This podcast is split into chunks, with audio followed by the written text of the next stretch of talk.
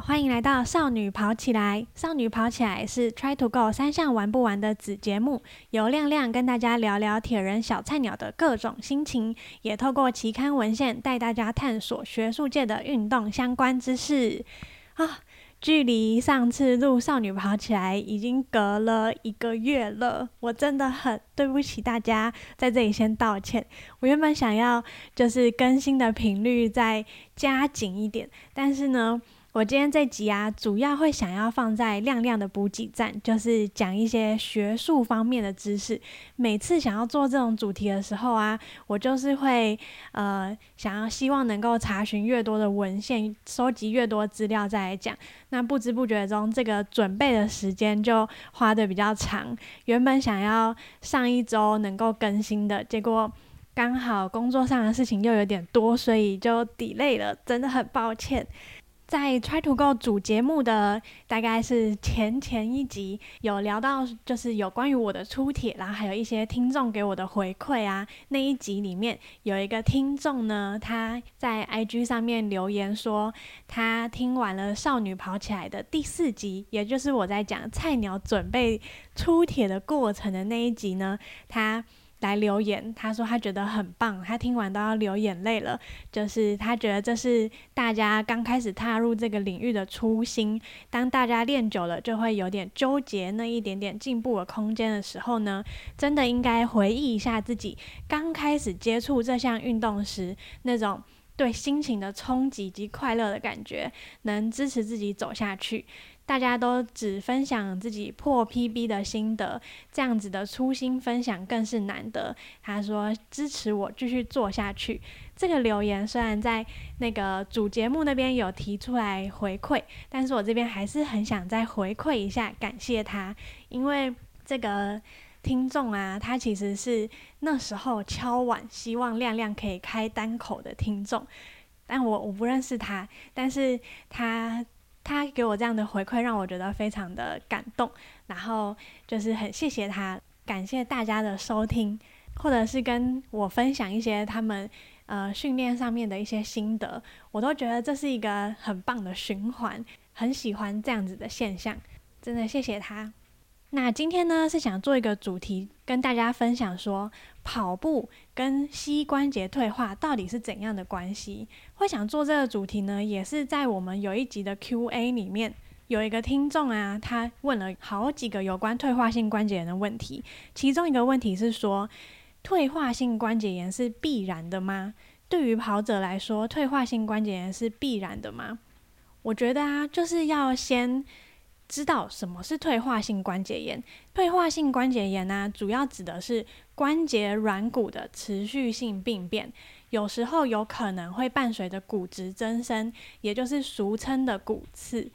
但是呢，其实我很不希望大家讲我有骨刺，因为骨刺听起来就是很刺，好像会痛，刺到身体会痛。它其实就是骨质增生，所以。希望能够证明一下，不要再讲骨刺，讲说我有骨质增生这样。然后，呃，退化性关节炎它可能会跟肥胖、年纪有关系。那至于跟跑步有没有关系呢？其实阅读了很多文献以及专家，其实都已经在很多人在讨论这个主题，其实是并没有特别的关联的。跑者啊，常见的膝关节周围疼痛大致分为可能有六大类型。第一个，髌骨疼痛症候群，主要呢是大腿内外侧肌群它的力量失衡所导致。第二个，也是常见的髂胫束症候群，同样来自于说大腿外侧或者是你髋关节周围的肌肉张力失衡了异常的所导致。第三个腿后肌拉伤，也就是肌肉问题，可能就是以拉伤啊，或者是肌腱的一些疲劳累积病变所造成的疼痛。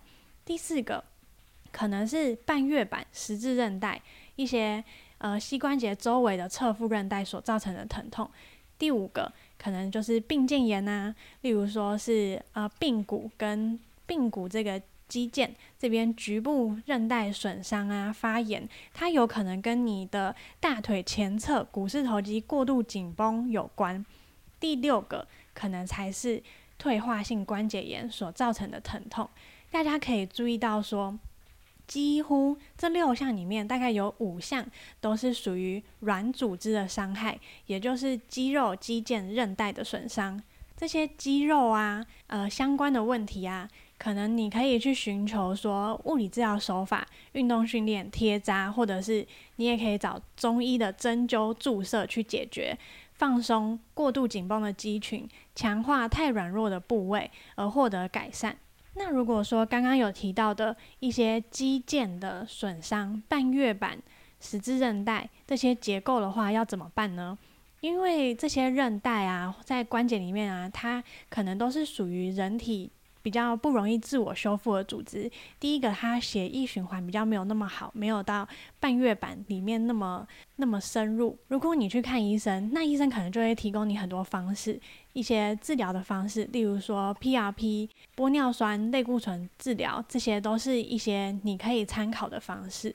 至于说退化性关节炎呢，它是一种退化性的关节疾病，涉及了就是软骨的损坏。那软骨呢，它是在我们关节之中有利于吸收缓冲、有利于缓冲吸收震动的一个组织。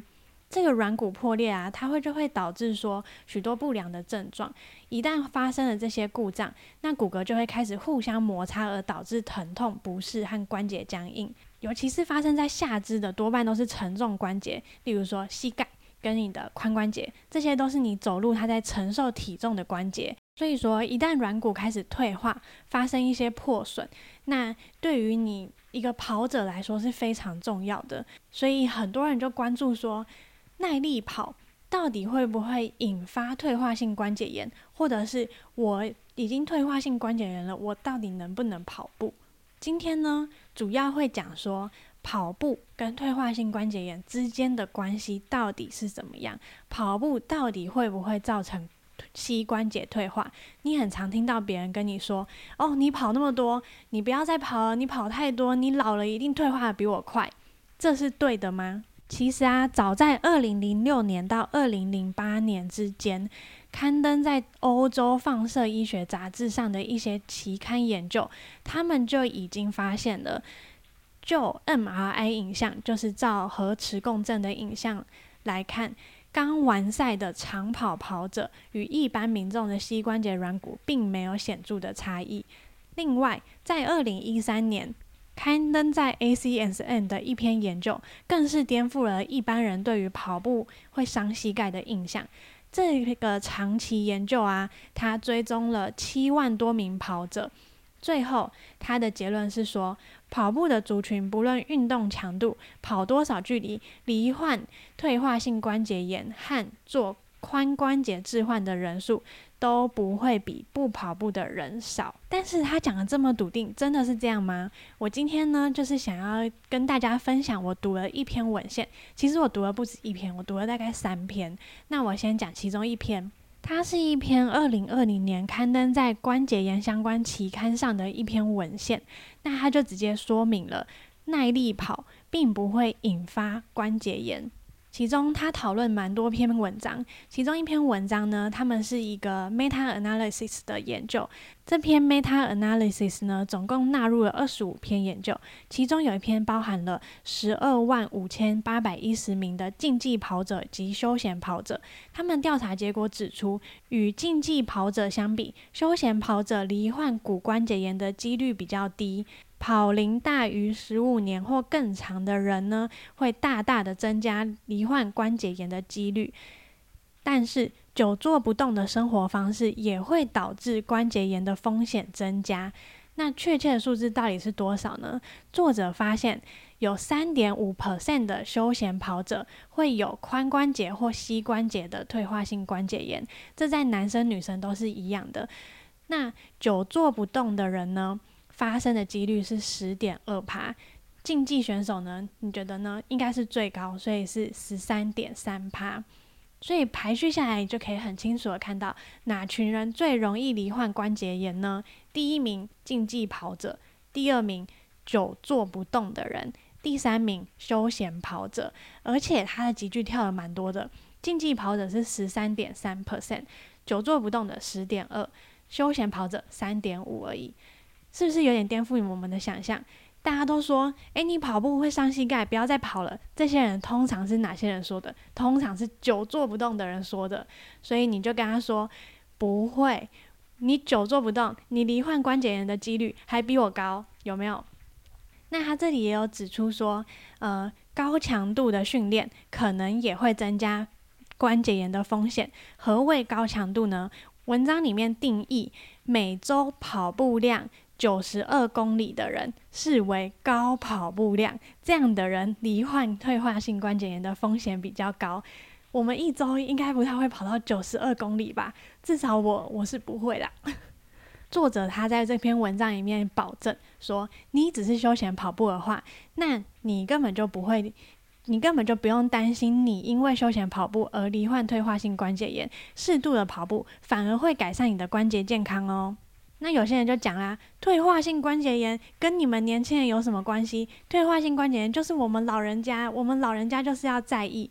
那所谓老人家大概多大？有一篇文章呢，他研究就是他把族群全部就定在五十岁以上的人身上，他看五十岁以上的人，呃，有。做跑步这个运动，他收集了四十一个人是跑步者，五十一个人不是跑步的人。那他们在追踪了五年之后，发生关节炎的几率，结果怎么说呢？X 光片显示，跑步者他骨质增生的评分从一点三增加到了一点五。而非跑步者，他骨质增生的评分从零点九增加到一点四，他反而是增加了零点五，所以说他发生骨质增生的这个几率还比跑步者来得高。这个文献还有调查他们的体重，那发现了有跑步的人反而还变瘦了，所以他作者建议说，耐力跑它可以不仅可以帮助你控制体重，而且还能够预防骨质增生的几率。在二零零六年，另外一篇文献也指出了，他说跑步本身并不会导致关节炎，相反的，它是因为跑步过多，身体无法正确支撑关节，或者是你体型太大、太重、BMI 太高所造成的伤害。跑步本身这件事情呢，并没有跟关节炎有关。另外有一个作者呢，他做了动物研究，他让一老鼠们去进去接受了渐进式的剧烈跑步的方案，就是一个渐进式的跑步训练，让老鼠去做这个样的训练。那追踪研究后发现，有进行这些跑步训练的老鼠呢，它们的关节软骨表面出现了显著的关节炎的变化。但是这个研究只有在老鼠身上进行，并没有在人的身上测试。老鼠的生活方式、饮食和人类不一样，人类的饮食更加就是更加有变化啊，可以获得很多保护关节。软骨的一些营养，那这个人类就跟老鼠不一样啦。还有人类，他过着比老鼠实验室中的老鼠更积极的生活方式。这些我们这些积极的，就是会活动的生活方式，其实是有助于就是呃肌肉的训练，然后去增加关节的支撑性的。所以单凭这项研究不足以呃不足以去说对跑步跟退化性关节有关。凭这项研究是没办法去推翻这个假设的。另外一篇研究呢，他就在探讨说，也是在探讨跑步和关节炎之间的关系。他发现了一些危险因子，例如说年龄，还有既往的关节损伤，还有较高的 BMI 指数，以及较多的呃生活形式是较多劳动的，这些都是关节炎关节炎的危险因子。所以这篇文章提出了一个观点，说如果你的膝盖是健康的，那你就不用因为害怕。会成会成为退化性关节炎的患者，而你不跑步。但是呢，如果你的膝盖是有受过伤的，有关节损伤，或者是你有一些特别的危险因子，例如说你可能体重过重啊，或者是你 BMI 指数较高的话，那你是不是应该先改善这些危险因子再来跑步？但是如果说你的关节是健康的话，那你千万不要因为别人说你跑步会伤膝盖而就不去跑步。所以总瓜上面来说呢，各种研究它压倒性的结论都表明了，呃，跑步是不会导致你退化性关节炎的。但是呢，存在着先前的伤害，呃，解剖你可能关节本来就不太稳定，那高 BMI 呢，它确实会是一个退化性关节炎的危险因子。所以重点呢，不是应该把关节炎归咎于跑步，而是要看看这些诱发因素，并努力的去修补或者是预防这些因素。其实啊，我觉得讲到这里，大家真的不用太担心，因为每个疾病都有它的危险因子。就算你跑步不跑步，那个危险因子存在就是存在。例如说，你可能现在已经有上述存在的危险因子，你可能过重，或者是你关节曾经受过伤，那你要想的不是说我因为这些危险因子而不去跑步，你应该是要想办法改善这些危险因子。因为不论你跑步跑步，你游泳这些危险因子，你就有比别人更高的风险得到退化性关节炎，而不是你去归咎于跑步。统整一下这集的重点啊，跑步跟退化性关节炎到底有没有相关呢？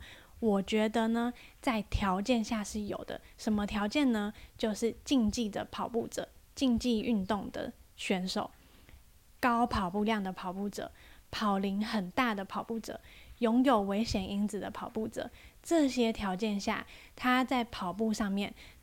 的确是会比比别人有更高的风险造成退化性关节炎，但是如果把退化性关节炎归咎在跑步这件事情上，我觉得是蛮无辜的。你不能够断定说你跑步你就会退化性关节炎，研究都已经告诉你了，你久坐的人退化性关节炎几率还比跑步者高呢。所以我觉得这集啊，我主要是想跟大家分享一个概念，就是说。当你在听到别人跟你说跑步伤膝盖的时候，可以想一想，这里说的跑步是怎样的跑步？你从事的是怎样的跑步？